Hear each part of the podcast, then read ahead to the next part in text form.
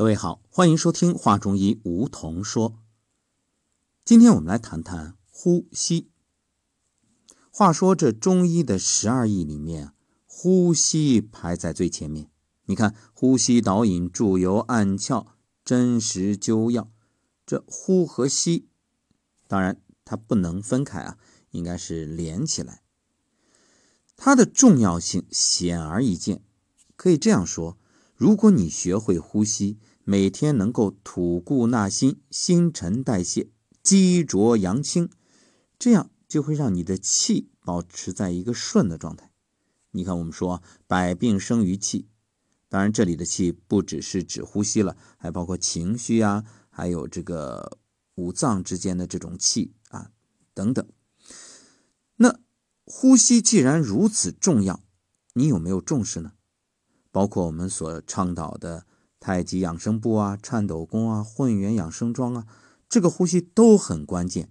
如果你呼吸做对了，你会发现事半功倍。哎，练这些的时候很轻松。呼吸要是错了，就很难受。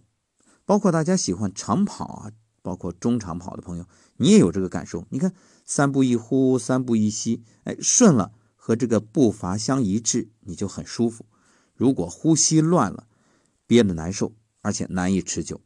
所以啊，这呼吸在养生中的地位不言而喻，那是相当重要。那么呼吸又分几类，通常我们进行的都是很表浅的。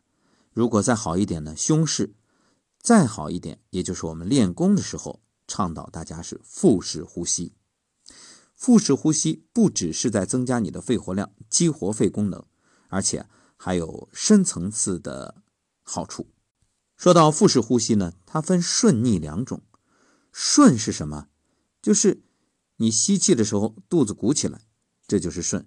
反过来，如果吸气肚子是收进去的，逆。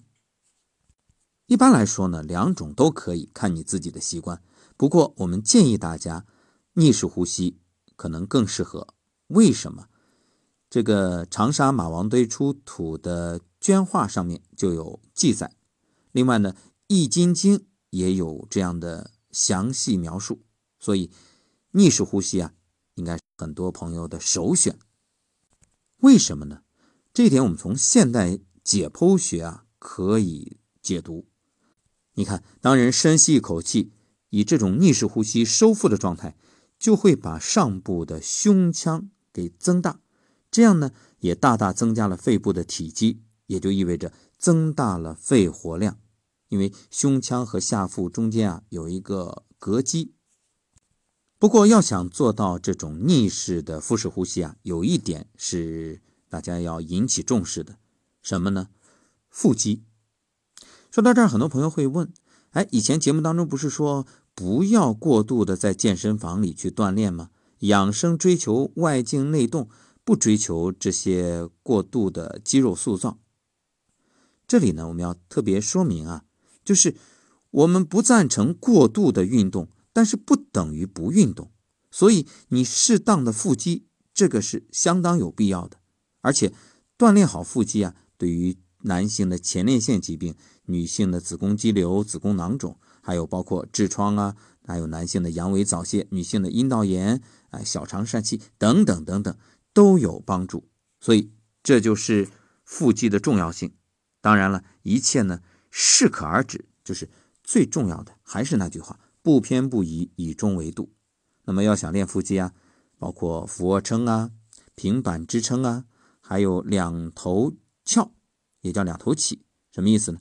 你趴在垫子上，然后手啊向前伸，两手用力伸直，然后手头和脚同时哎往上抬，这样就等于用你的肚子呃接触地面。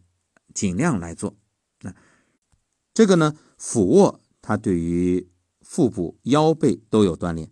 如果是你面朝上，也就是仰卧呢，那重点练的就是腹肌。所以俯卧、仰卧啊，就都做一下。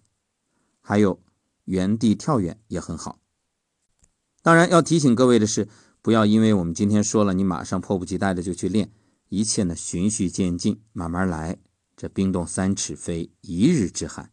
循序渐进，持之以恒，这是我们无论养生还是锻炼啊，都要遵循的原则。好，感谢各位收听，我们下期节目再会。